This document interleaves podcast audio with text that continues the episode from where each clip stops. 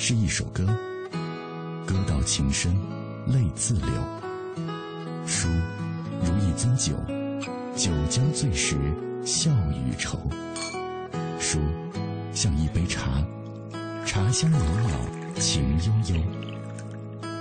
FM 一零六点六，品味书香，每晚九点到十点，准备好书，在这里等你。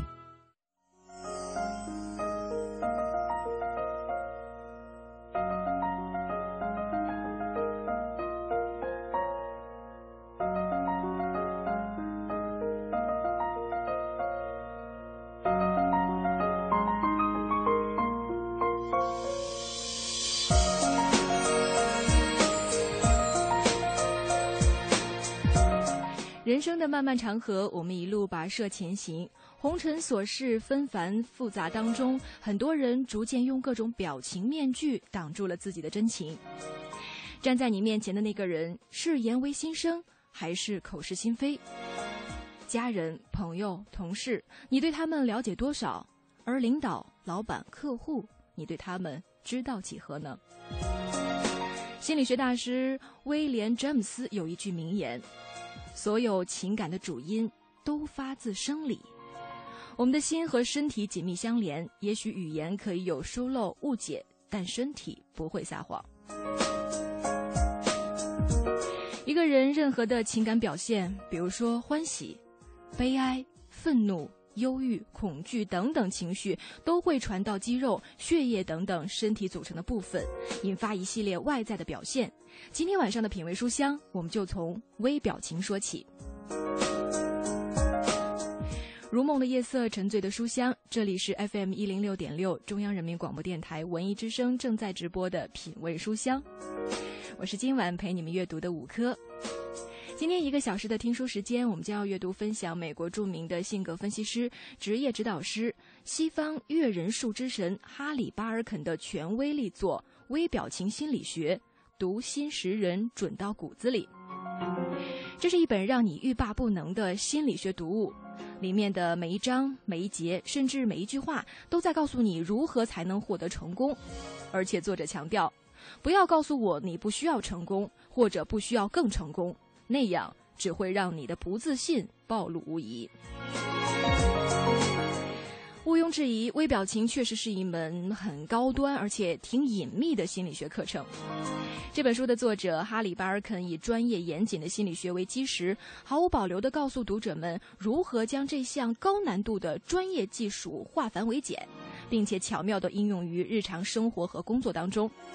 稍后，这本书的责任编辑周海莲也会做客我们今晚的品味书香，讲述书里书外他所策划和见证的那些关于微表情背后的细节和故事。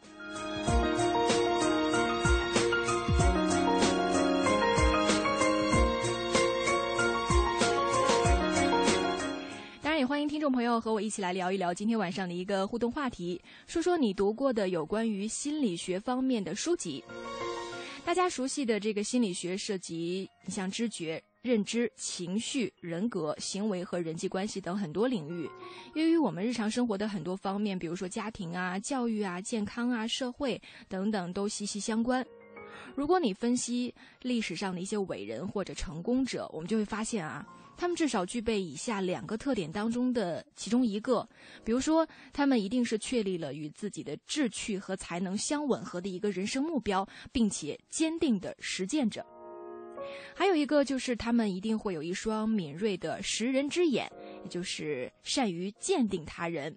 这也就是微表情心理学一开始说过的成功的技巧和技巧背后的基本原理和操作方法。我们大家一起来交流分享你阅读过的有关于心理学书籍的一些心得体会，在有所感悟思考的同时呢，也希望朋友们能找到一些新颖而且有效的方式，让我们有意识的去认清自己和周围的人，与他们建立更良好和谐的相处关系。互动的方式呢也是非常的方便，您可以在微信公众账号里面搜索到“文艺之声”，直接用文字回复交流；或者在新浪微博当中来搜索到“品味书香”以及我的个人微博“五颗 CNR”，在我们今晚的直播帖后面留下你的感受和评论也是没问题的。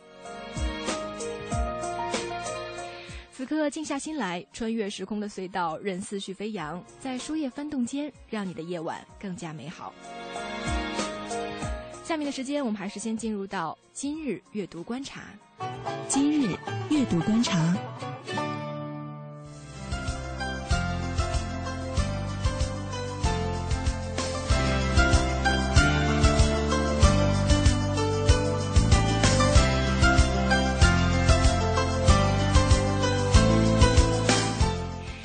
观察，首先我们来关注一下新书出版方面的消息。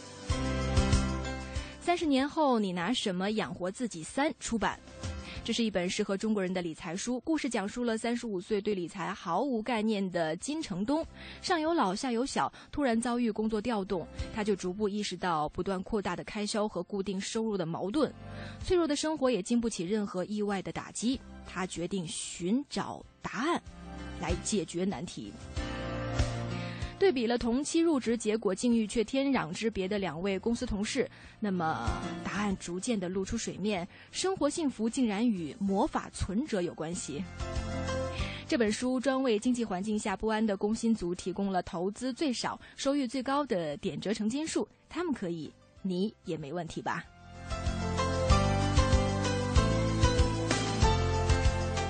继续来了解郭涛的新书《父亲的力量》，北京首发，分享真实父子情。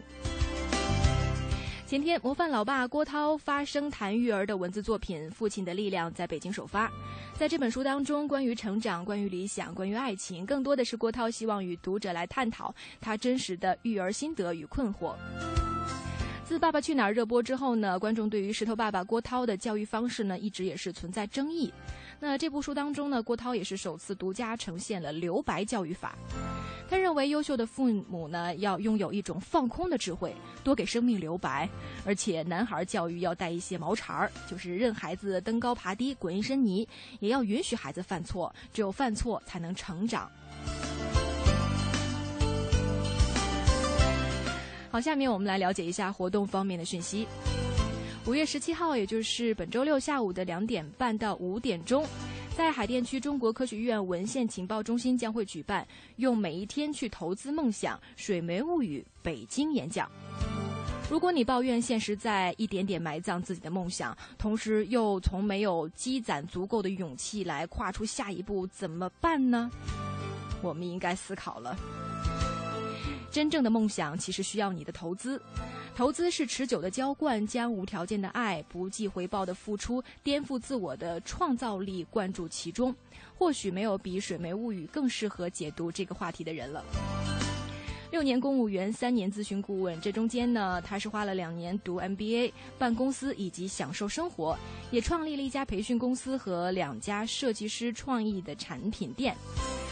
《水梅物语》沉寂一年后首场北京演讲，将与你分享如何。用每一天去投资梦想，感兴趣的朋友们可以来留意关注一下。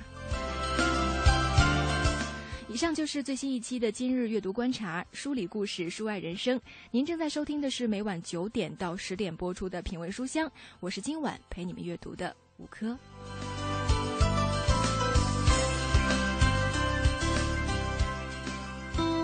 有时候，我们想要慢下来，静下来，听花开的声音。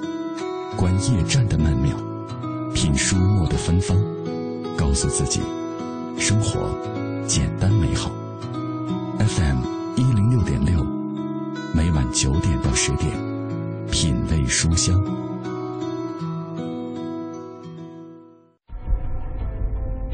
为什么每次谈判，你小心翼翼、如履薄冰，却仍在不知不觉中被人看穿？为什么每次约会你都无法走进他的大脑，弄清他在想什么，最终不欢而散？为什么你明明很努力，却得不到应有的赏识和回报，而那个看似比你懒惰的人却能步步高升？为什么你总是不知道自己为什么这样，或者为什么那样？微表情心理学，关键词：微表情。全书由七章组成。作者结合自己二十多年的咨询经验，从身体和情感的关系角度，全面解析了身体语言背后的微妙心理，让你在商场、职场、情场无往不利。揭秘最隐蔽的心理秘密，洞悉最微妙的情绪真相。今晚品味书香，分享美国著名性格分析师、职业指导师哈里·巴尔肯权威力作《微表情心理学》，读心识人，准到骨子里。揭秘关于那些为什么的真相，以及如何运用这些真相，全方位为你透析生活中重之又重却又不易察觉的表情密码。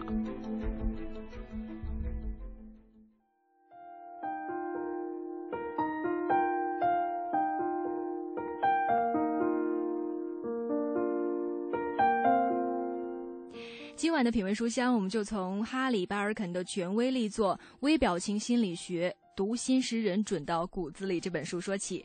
首先有请这本书的责任编辑周海莲，海莲你好。啊，你好。嗯。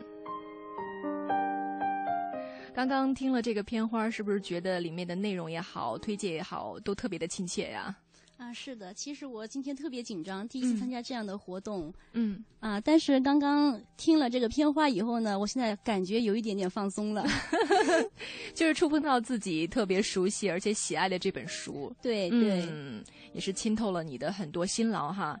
呃，其实我们无论是从微博还是微信，从今天宣传开始，很多人就觉得说哇，微表情好神秘。呃，还有朋友留言说这本书貌似很强大呀，其实真的是这样哈。很多人认识微表情还有微反应，都是通过美剧《别对我说谎》啊，因为受这个本能的控制，我们几乎是无法掩饰或者是伪装啊。呃，这种方式呢，也是堪称史上最有效的这个识人技术啊。嗯，作为这本书的责任编辑，当时是怎么样一个机缘巧合，就要推出这个哈里·巴尔肯的权威力作？微表情心理学，而且它有一个特别中国的名字，读心识人，准到骨子里的。啊，其实是这样的，这本书我最初见到的呢，是在去年的北京国际书展。嗯。啊，那个时候呢，有人就跟我推荐说，哎，这个作者特别有名。哦。啊，你可以看一看，因为你们也现在也在打算往这方面去做。嗯。啊，但是我自己其实是。呃，有点发怵的，因为我觉得微表情就心理学这个东西就很专业。嗯，那我一个小编辑也没什么经验，让我去做，万一做砸了怎么办呀？对，当时是心理负担还是有点重啊。所以我我我当时也不敢把这个事儿跟跟领导反映。嗯哼，我就想想着以后看有机会吧。嗯，等自己成熟一点吧。但是不久呢，我就在逛书店的时候，嗯跟同事一起逛书店，然后就看到了一本就我们自己国内人士啊，就是编著的一个微表情心理学。哎，然后那个我我们当时的总监就说了，这类书其实是非常好卖的，是非常热点的，而且现在我们大家对这个微表情啊还是比较有兴趣的。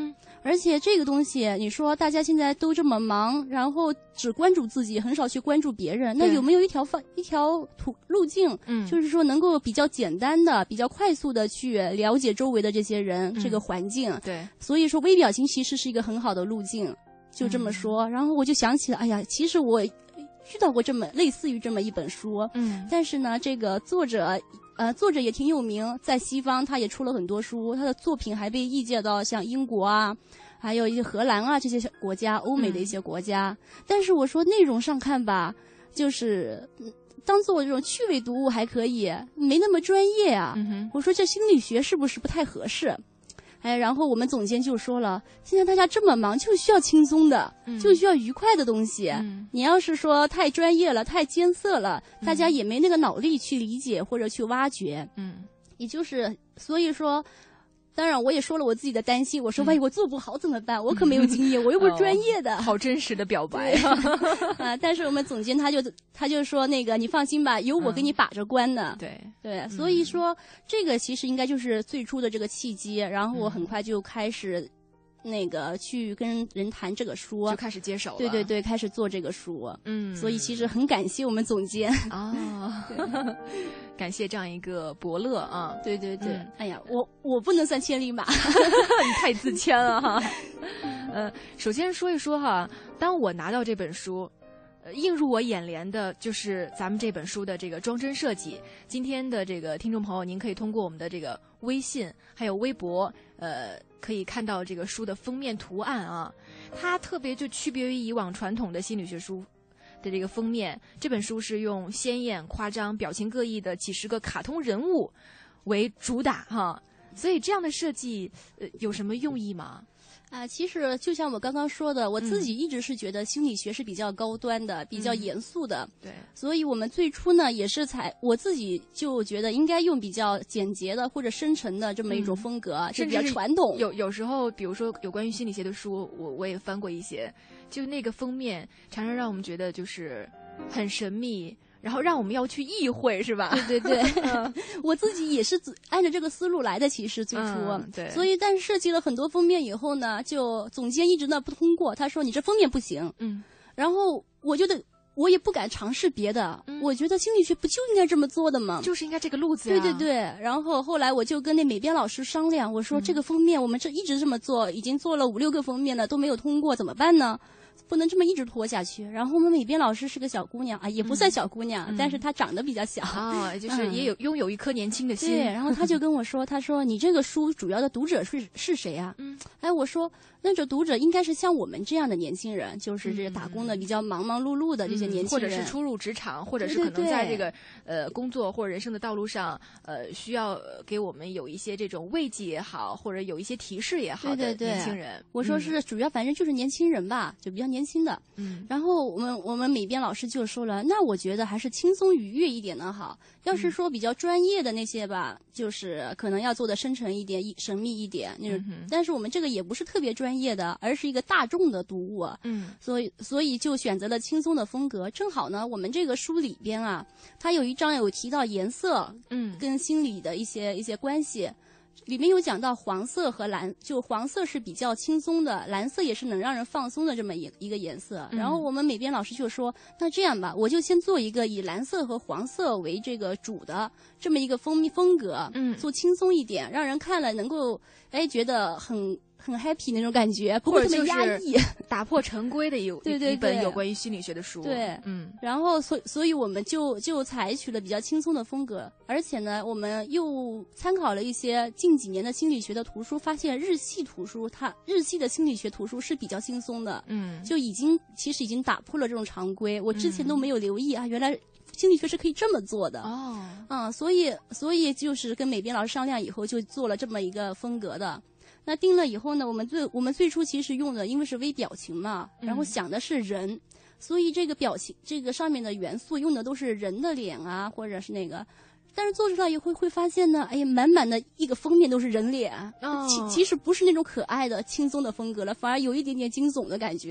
是啊，这个初稿出来的时候哈，对对对，嗯所以所以美编老师又在想这个事情啊，哎，怎么样能够就是呃亮的颜色是有了，那怎么样能、能让这个元素融进去，还是那么轻松的感觉呢？嗯所以就想到了卡通形象。哦啊，这样的话就结合起来，最后当然我们当时也做了好几版，然后比较以后发现，哎，这个风格还是比较符合我们这种初衷的，嗯。所以就选了这个。啊、就是我现在手里面，当然海莲手里面也有哈这本微表情心理学的这个封面啊，有很多特别的呃可爱、很 Q 的这个卡通人物，他们都有着炯炯有神的特大的眼睛，还有夸张的这个表情，比如说有些嘴型是咧开的啊、有些是呈这个 O 字形，其实都是表现了呃我们平时可能大家不注意的那些微表情的一些细微动作，嗯。你现在在看的时候还是有所思考哈，呃，其实我是在看像这个右下角倒数嗯第二个这个红色的，我觉得这个笑是有点奸诈的。就是各种的那种类型，我们都通过卡通的这个图案的方式，先给大家呈现，然后再通过里面的这个文字部分详细的进行注解。对对对，嗯，对，阅读这本书呢，呃，整体的编排内容其实就体现了这个微表情逐层递进、抽丝剥茧的那种意境啊。尤其刚才海莲也提到了，他用语特别的浅显易懂，呃，大量当事人的这个举例论证，让咱们在。读到这个看似神秘莫测的这门心理学的时候，嗯、觉得还是很好入门的。嗯，你在和翻译者沟通，包括后期编辑的时候，你觉得这本书，嗯，遇到最大的困难是什么？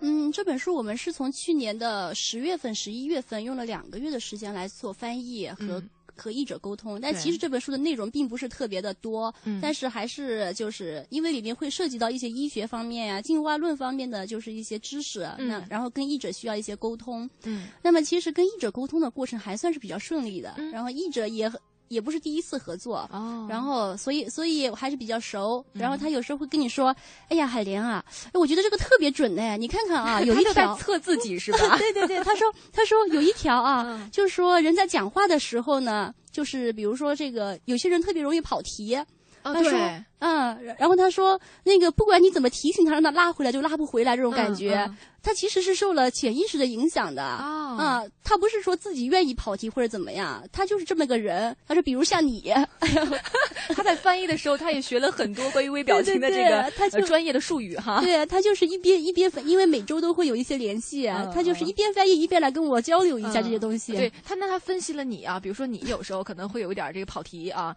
那后来是怎么样对症下药的呢？哎呀，其实这个吧，真的是微表这个这个潜意识的东西嗯没法控制啊。嗯嗯比如说我现在坐在这儿，我只能是尽量的控制自己的思，维但。是 他的这个小心脏还在扑通扑通的跳，为什么呢？因为实在是太紧张了，是吧？对对对，我怕自己跑题，到时候弄得 弄得主持人也不知道我在说什么，听众也不知道。呃有主持人和广大听众，呃，给你回头再拉回来。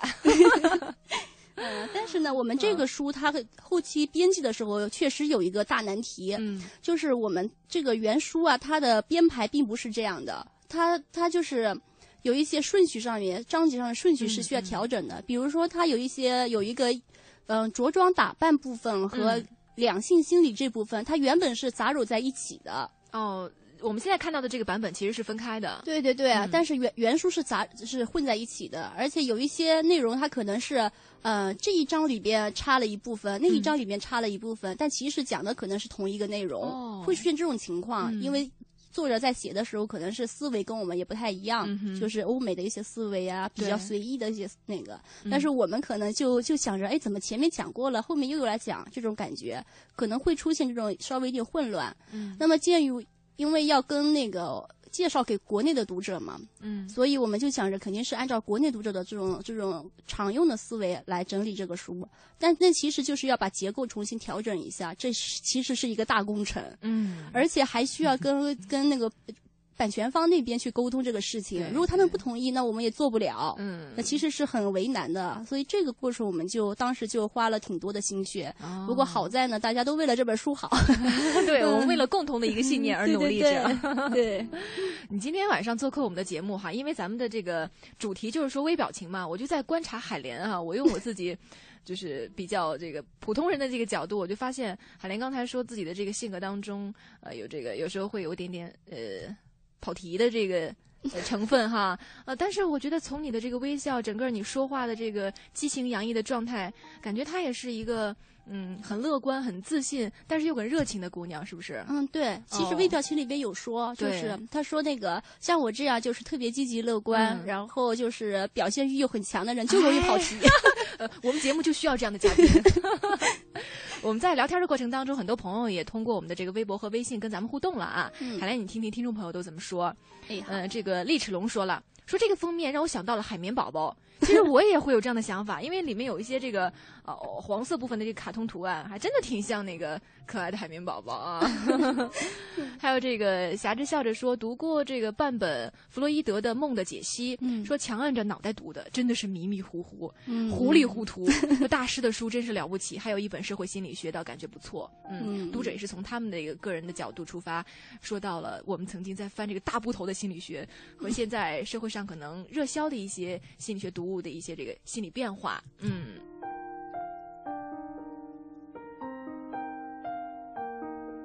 所以也欢迎听众朋友能够更多的通过我们的这个微信和微博平台一块儿来交流和沟通，呃，这个关于《微表情心理学》这本书你的一些听后的感言，包括有些什么样的问题需要问这本书的责任海责任编辑海莲啊，都可以来提问题。那么参与的方式呢，我们的这个微信平台呢，你可以搜索公众账号，找到“文艺之声”，直接用文字回复，或者在新浪微博当中找到“品味书香”以及我的个人微博五颗 CNR，在我们今晚的这个直播帖后面留下你的感受和评论也是没问题的。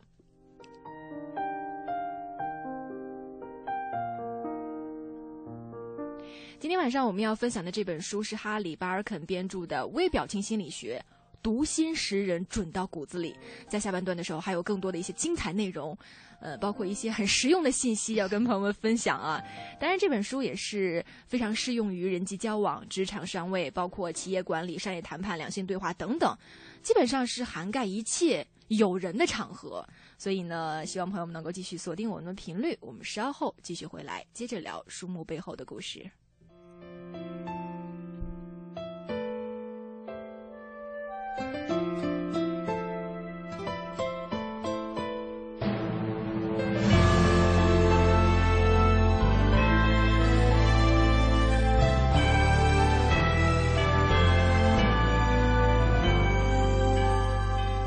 买汽车配件用品到西国贸汽配基地西南三环丰益桥西。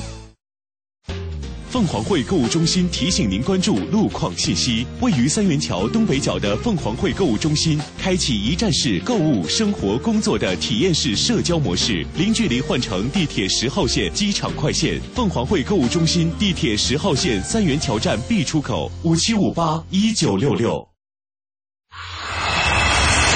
全程扫描交通路况。此刻我们来关注一组最新的路况信息。呃，西二环官园桥到复兴门桥的北向南，还有东三环国贸桥到双井桥的北向南，现在也是处于这个车多、行驶缓慢的状态。还要提示大家，明天是周三了，机动车限行尾号是二和七，请大家遵照执行。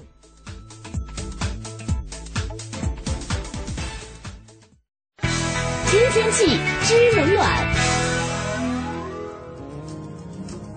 今天夜间晴间多云，偏北风四级左右，最低气温十六摄氏度。明天白天晴转多云，偏北风四级转二十三级左右，最高气温二十四摄氏度。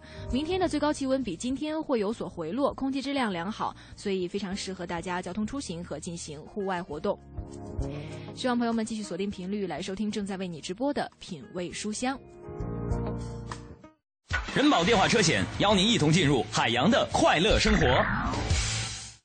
我的车友朋友们，你们还为出险修车、理赔、车辆年检东奔西跑耽误时间吗？自从咱的车上了人保电话车险，验车有人代办，车辆剐蹭有人代管，修车也不用垫钱，北京三百多家 4S 店直赔。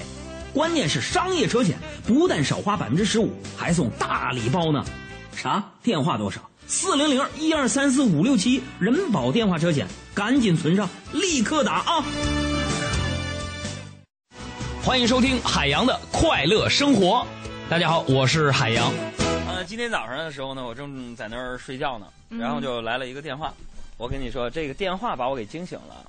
但是我觉得，如果睡睡觉的时候接电话，我特不乐意。我也是啊，我、嗯我跟你说，我最讨厌的时候就是睡觉的时候被吵醒，然后一看又是陌生号码，我就更不想接了。嗯没想到就一直响一直响，我就耗不过他，我还是接了。嗯对方是那个南方口音，一上来就问我说：“嗯老朋友啊，你猜猜我是谁呀、我一听这不就是骗子，你骗人吗？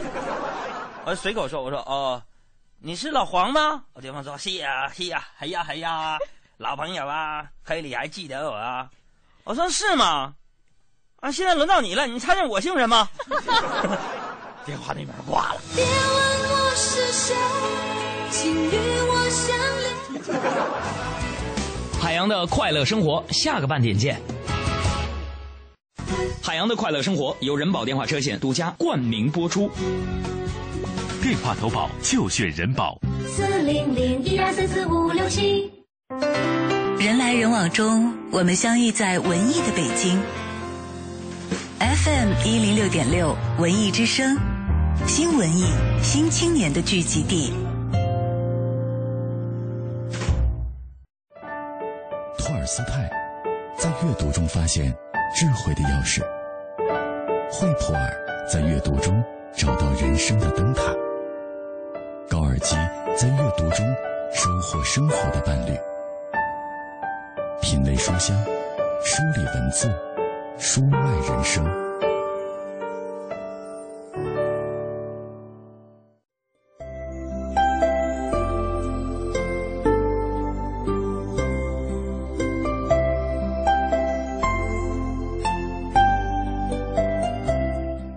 月夜品书香，越读越美丽。这里是 FM 一零六点六中央人民广播电台文艺之声正在直播的品味书香，欢迎回到节目当中，我是今晚陪你读书的五科。今天一个小时的听书时间，我们将要阅读分享美国著名的性格分析师、职业指导师哈里·巴尔肯的权威力作《微表情心理学》，读心识人，准到骨子里。我们如果在生活、工作，包括交际当中，学会了观察他人的微表情，就此可以更好的运筹帷幄，来改变自己的命运，突破职场的瓶颈，打开人生的新领地，也会展开命运的新格局。所以稍后呢，这本书的责任编辑周海莲也会继续做客节目，讲述书里书外他所策划和见证的那些微表情故事。当然，也欢迎朋友们和我们一起来聊一聊今天晚上的一个互动话题哈，说说你读过的有关于心理学方面的一些书籍。刚在半点之前呢，我和海莲就跟听众朋友一起分享了他们的一些部分留言啊。海莲，现在的时间我们再来听听听众的一些真实的心声啊。嗯，好。嗯，这个俄然后娜就说了，说最喜欢看心理学的书了，借的《欲望心理学》还没看完呢。这看心理学确实需要时间精力啊，包括还有这个相对比较呃独立的一个空间啊，便于我们去思考。比如说，你要是在一些很嘈杂的地方啊，或者地铁啊什么的，我觉得就很容易在看心理学的时候走神儿啊。嗯，欢乐真人说了，说读过一些心理学方面的书，比如说荣格心理学，读懂别人。我的这个第一本心理学入门书，上大学时读过不少外国心理学家的书，好些名字已经记不大清了。现在常读一些杂志，啊、对我帮助也很大。还有最重要的小事儿也说了，说哎，某卫视有一个节目里面判断这个描述者的这个真假的时候，微表情专家就有一个判断哈，他觉得这个很有魅力啊，应该就是说，呃，有一个节目，呃，应该是这个江振宇吧，应该是江振宇啊，他经常在节目里面啊，呃，配合呃这个主持人一块儿来分析。比如说，这个人说他是这个催眠师，那个人说他是这个，比如说下乡支教的一老师什么的，然后他就来分析是真是假。确实也运用到了很多微表情的一些这个技巧，嗯。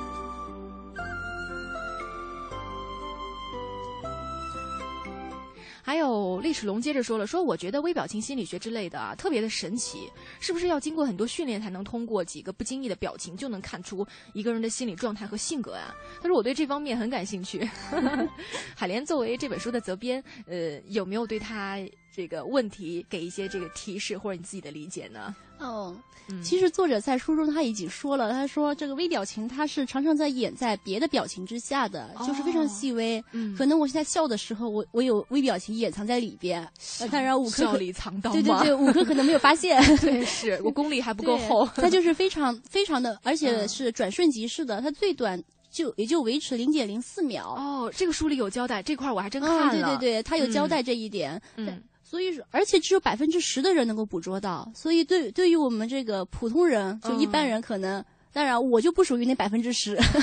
那你的意思就是说，其实这个微表情心理学有入门级，但是你真正要呃这个通过各种各样的这个观察、洞察别人的这个微表情，然后判做出判断的话，其实不是所有人都可以的。对对对，就是说，像那个我们现在坐在一起，我嗯。我可以通过你的一些表现，你一个眼神，我嗯。可能大概能够摸透，哎，你心里在想什么，或者是说你对这个提案有什么样的一个想法。嗯。我我只能说是一个大概的一个初级的，嗯。但是真正的你说他是不是在说谎，或者是他这个话里边百分之七十是真的，百分之三十是假的，嗯。这个到这么细致的这个程度，那还是需要一些磨练的。对，就像他说的，要需要更多的训练。对对对。嗯所以这个微表情心理学，包括心理学，也是一个慢工出细活的过程。对对对对，嗯就是个精细活儿。对，但是这个书里面很多的一些话让我觉得特别的励志啊，就读起来感觉人很有劲儿啊。比如他说，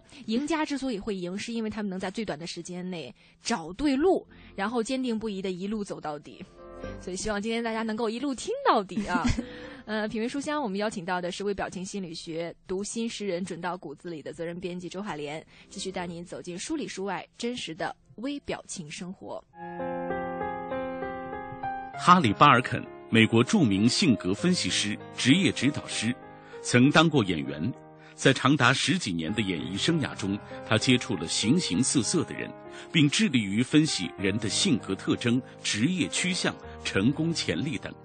他根据自己的咨询指导经验，撰写了《性格分析的新科学》一书，被奉为西方阅人术的开山之作，对之后的性格心理学、笔记心理学的发展具有重大的参考价值。主要著作有《微表情心理学》。如何提高你的记忆？如何衡量你的潜能？提高你的收入等，被翻译成多国语言。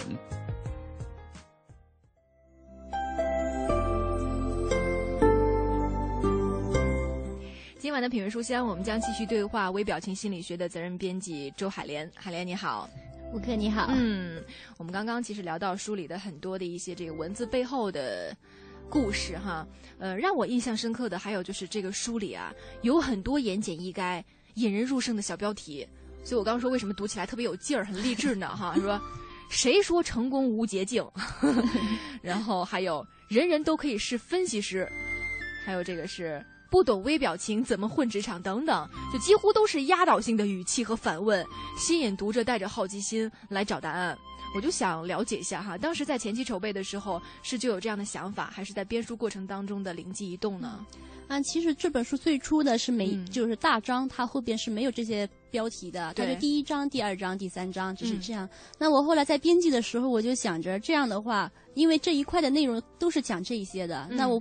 何不给他一个总括性的嗯一句话，然后让大家一看就知道，哎，这一章讲的是什么？哎，是的，对，而且也也方便搜索嘛。嗯，我想要看职场的，我就可以翻到这一章。嗯，所以是其实是在后期编著编的就编辑的过程当中想出来的。哦，但这不是说灵机一现，其实是花了很多心思的。但是我觉得有时候灵感它确实需要寻找哈。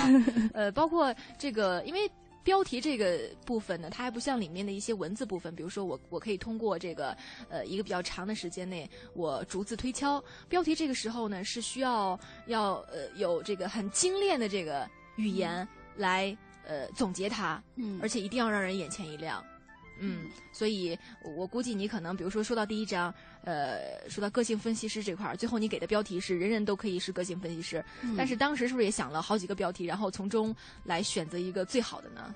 嗯，对对，其实每一个标题都是这样的。哦，对，没有就说这个讲到之后，不是别的了，就他了。哎，这有吗？还没到那个境界，我还需要修炼。嗯，对。所以说，整个回忆起来，这本书也是一个很欢乐的过程哈。嗯，这本书是从这个生理和呃情感的角度啊，呃，全面的剖析了咱们身体语言背后的一些微妙的心理。呃，我想问问你自己最感兴趣的是这里面的哪个章节哪个部分呢？哎，其实感兴趣的还挺多的，反正一边看一边感兴趣这种感觉。但要说到最的话，反正我现在印象最深的，就比如说它里边有一章讲到这个关于手势，呃，关于手的，比如说像我这个手，它就是。女孩子的手还这么粗这么短，手指，一看就是爽朗的人，一看就是个实干家，就是就是干活的。哦，就不是那种很纤细的，纤细的可能像比如说，嗯，演奏乐器啊，弹钢琴啊，或者是学舞蹈这样的。这个对，就艺术家的理想型的那种手，就特别的美。其实五科的手，我看着也是挺纤细的。对，但是我觉得我手手指头不够长，所以当时放弃了学钢琴。但是跟我比起来已经好很多了，所以。肯定那个那个五科的文人气质就比我多一些，我就属于比较粗放的人，你你那边就比较纤细的，跟我比起来，这一比较就出来了。我听出来了，有鼓励的成分啊。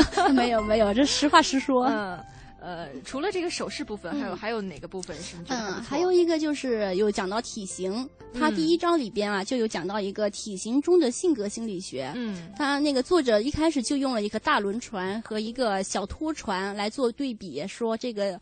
大庞大的东西啊，它这个反应就会比较慢。嗯，那细细细小就是大家一定要呃不要绝对的对号入座啊。对对对对对，它 只是一个大体的一一个判断啊。对，我不是，我现在只是在那个介绍这个书哈。是，呃，它就是，所以就对应到人这一块。呃，人身上呢，这个体型庞大的人，他嗯。可能就是要全身心的唤起某一个情绪，比如说愤怒，他其实是比较困难的，因为他体型庞大嘛。嗯。他这个等他感受到这个愤，呃，等他有这个愤怒的触发点，然后到已经都减弱了很多了对，传达到最后嗯内心，然后再给它反射出来，嗯它其实这个过程是有所减弱的。哦对，但是像我这种纤小的，就容易激动，容易兴奋，哎，就非常快这这个反应。是让我想到了书里面这个作者给的一个总结嘛，说，嗯，体型稍微庞大的人，他们相对哈可能会更加的和气、亲切、对对对幽默一些。然后像海莲这样的比较瘦小的女孩呢，可能会相对有点敏感，而且容易紧张。对我现在就特别紧张。其实我也不能说瘦小，也可以说我嗯小，这瘦是不瘦，也还可以啦。嗯，我其实现在特别紧张，哎呀，嗯反应特别大。对我，我们的这个节目已经到了九点四十四分了，大概还有十几分钟的时间都结束了，你还紧张啊？很紧张，呃，你是没有看到我这脚一直在抖，是吗？这说明嗯你是一个比较认真的人，嗯对吧？我得缓解一下。哎，是的，嗯。这个书里面有很多的这个章节也给我们分析了哈，无论是刚才海莲提到的这个手势啊，包括从体型、从肤色，呃，从我们的这个五官，还有这个身体一些微反应。其实微表情不仅仅只是说我们面部了，对对对，哎因为其实作者他有提到说，这个表情这个东西啊，它就是有个静态的和动态的。嗯静态的呢，就是我们的比如说皮肤啊，嗯。然后这些毛发呀，然后一些肌肉组织啊，这些都是静态的表情。嗯。然后动态的呢，就是我们比如说我现在说的话，嗯。然后还有我们的面部表情，还有我们一些姿势、身体的一些动作什么的，嗯。这些就属于动态的。那静态的表情和动态的表情，它共同组成了一个完整的体系，嗯，这才是完整的表情，而不仅仅是我们平常理解的面部表情。嗯。对，其实这个我觉得是比较新的这么一个观点。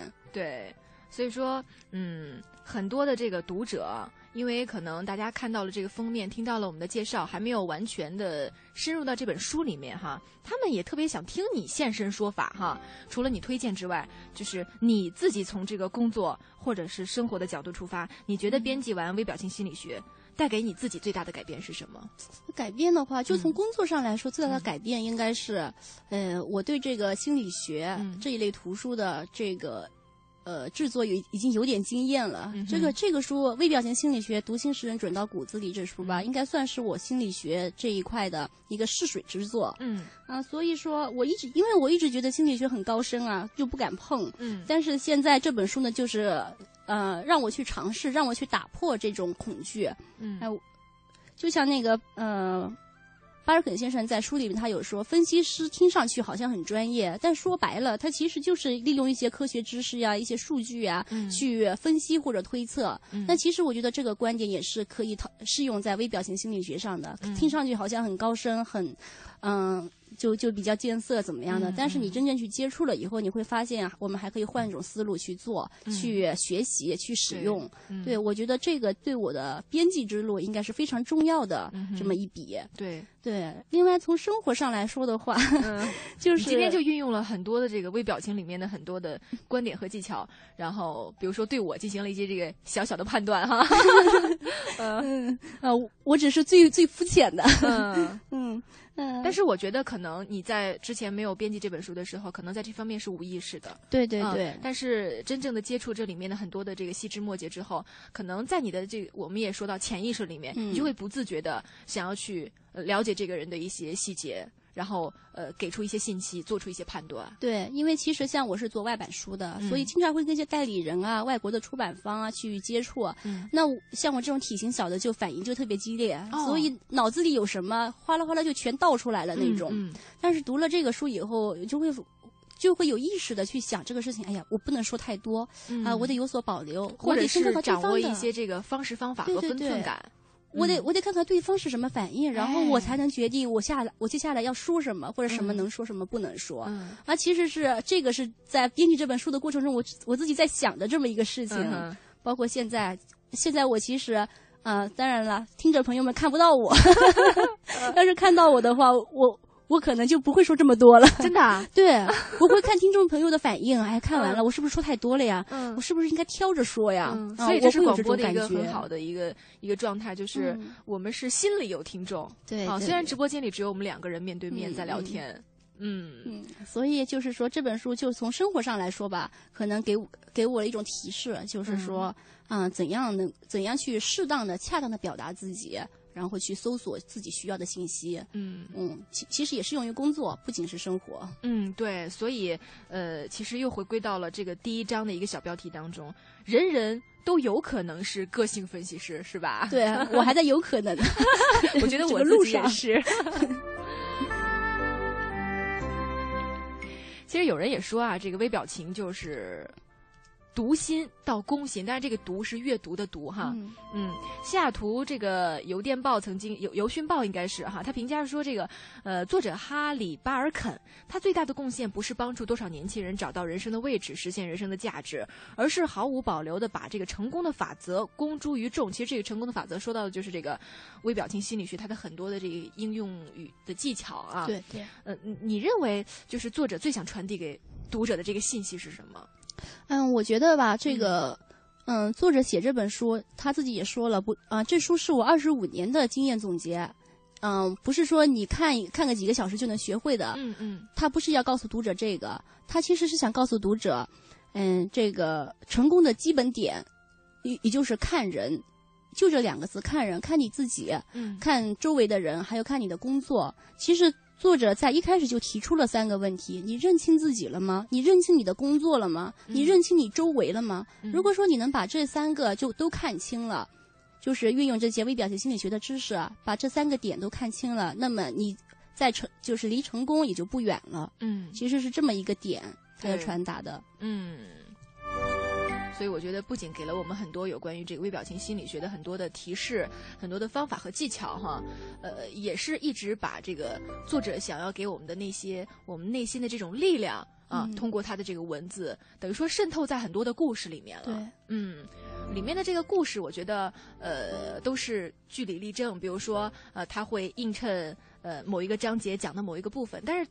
都特别的这个生动、丰富、有趣。我想问，在原著的过程当中，就是有这么多的故事，还是在我们现在看到这个版本，呃，是有一些调整和删减呢？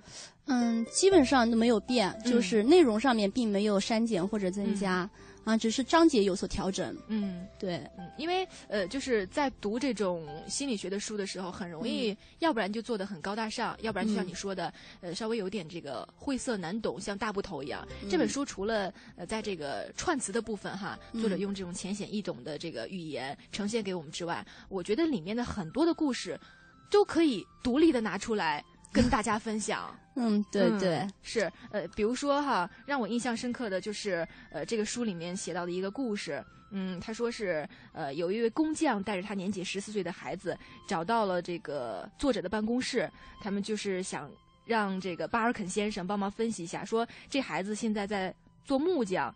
呃，他的手非常的灵巧，呃，整天都在削东西，而且也很投入啊。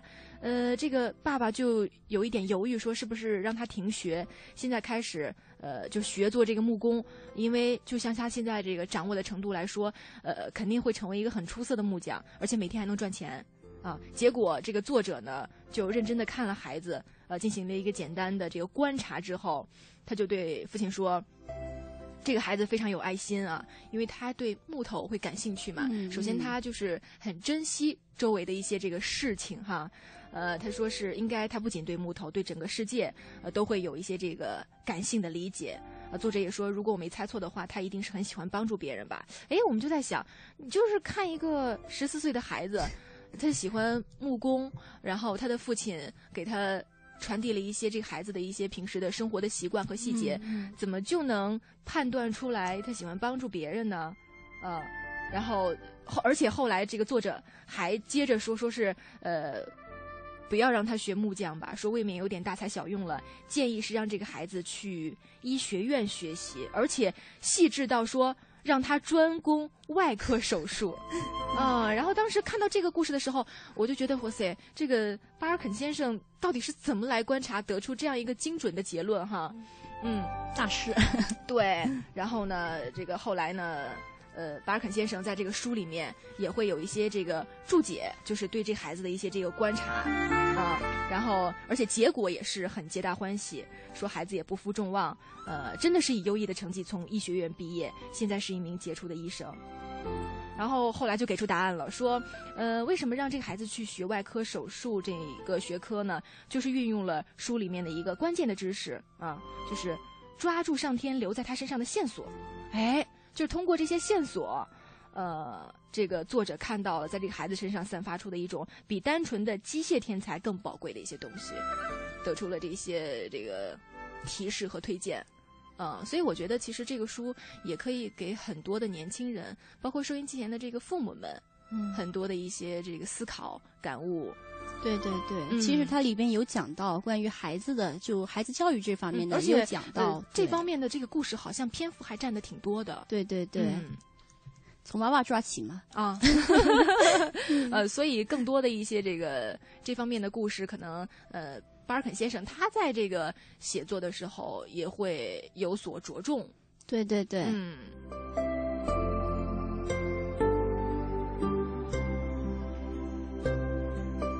我们俩在聊天的过程当中，我看到也有很多听众朋友继续的通过这个互动平台跟我们来分享他们一些听书的感言了啊。这个爱听广播的陈旭辉说：“像我不会表达的，是不是应该多看看这样的书啊？” 呃，他应该说自己是一个相对内向、比较羞涩的人，或者嗯有时候我们经常会说：“哎呀，我我不太会说话哈。嗯呃，你觉得这样的听众是不是应该多看这一类的书呢？嗯，我觉得吧，就是不管看什么样的书，他他总是我们总是希望能够有所得。嗯。那对于性格内向的人来说，我觉得看看这类书，然后先是，呃，一样画葫芦，嗯。我觉得是有所效果的。比如说嗯。像我这样开朗的人，嗯我对着这这里边的书、嗯。一些东西、一些知识，我一样画葫芦，也能让自己变得安静下安静起来。嗯。就是在这样的话，在到了一定的一些场合的时候，嗯我可能就会有所收敛。嗯那我相信，对反过来内向的人，他也他也这样来做，就是按照里面的一些建议来来按图索骥的来学。嗯那么到了某一些场合的时候，他也能够有所放放开。我觉得嗯这个是有一定的效果的。嗯呃，所以还是极力地来推荐他来呃翻阅一下这本书哈。嗯，不仅这本书啊，别的书也可以。啊，当然，像每天锁定我们的频率来收听品味书香也是很 OK 不错的啊。对，呃，厉齿龙继续说说这个，我现在已经对号入座了，好像挺准的。就是比如说我们说到手势，嗯我们说到这个刚才说到的这个表情哈，嗯我们说到这个颜色，很多听众也在这个想，哎，我我自己是不是这样的？包括我们刚才说到了健壮的人和稍微瘦弱的人、嗯这么样一个性格的分类啊。嗯嗯就像你刚才说到的这个手手，比如说呃长的这个形状怎么样，我就一直在观察自己的手。所以我觉得我们今天晚上的节目哈，呃，其实也是有很强的互动性。对，咱啊就一边看一边聊，一边比对。对，嗯，还有这个百里奚说，一直都想找一本读起来比较轻松，但是又不乏内涵的心理书。说嘿嘿，这下总算是找到了。嗯，但是我觉得其实更多的听众给予这本书的这个认可，包括他们给的一些这个评价和建议，也是你们后续在做同类型书的一个很好的参考。嗯，对对，嗯嗯，所以也希望听众朋友们，呃，在我们节目的这个直播过程当中，包括节目之后吧，哈，如果你们真的是买到了这本书，有些什么样的这个建议，有些自己心里的一些这个想法，呃，也可以通过我们的节目，包括也可以，呃，我今天已经艾特了你们的这个出版社哈，都可以通过评论留言的方式，把你的这个真知灼见告诉给我们的工作人员，尤其你像这个海莲，她是应该是第一线的工作人员，嗯对啊我们可以私下交流啊嗯，嗯，都把你们的这个真实想法跟我们一起来交流分享一下。哇，看看时间，九点五十七分了，我们的节目马上就要接近尾声了。其实还有最后一个问题哈，呃，就是想请海莲给我们简短的来呃回复一下吧，就是你最想给读者推荐这部书的理由是什么呢？哎呀，我我其实想了很多的哈，那样那时间又这么紧迫，我只嗯能说是三个字儿：有嗯所得。有所得。对，因为嗯我觉得一就个人觉得一本书改变一个人或者一一段人生，这种机遇是是可遇不可求的。那这本书还没做到那个程度，我也坦言，啊、但是这本书确实是能够让你有所得。看了以后，包括我们现在在互动的过程当中，嗯我相信很多听众朋友都已经有所感感悟了。哎，是的，确实是真正有所得。动起来了。对对对 嗯，所以我觉得这个，嗯、就是这个，这就是这本书，我觉得能够，嗯、我推荐给大家。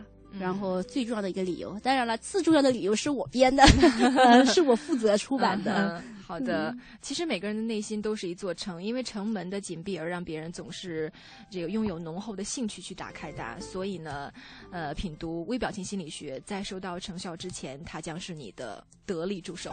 今天的节目就是这样喽，希望朋友能够继续锁定我们的节目啊、文艺之声后续的节目将会更加的精彩。当然，品味书香，我们明天晚上不见不散喽。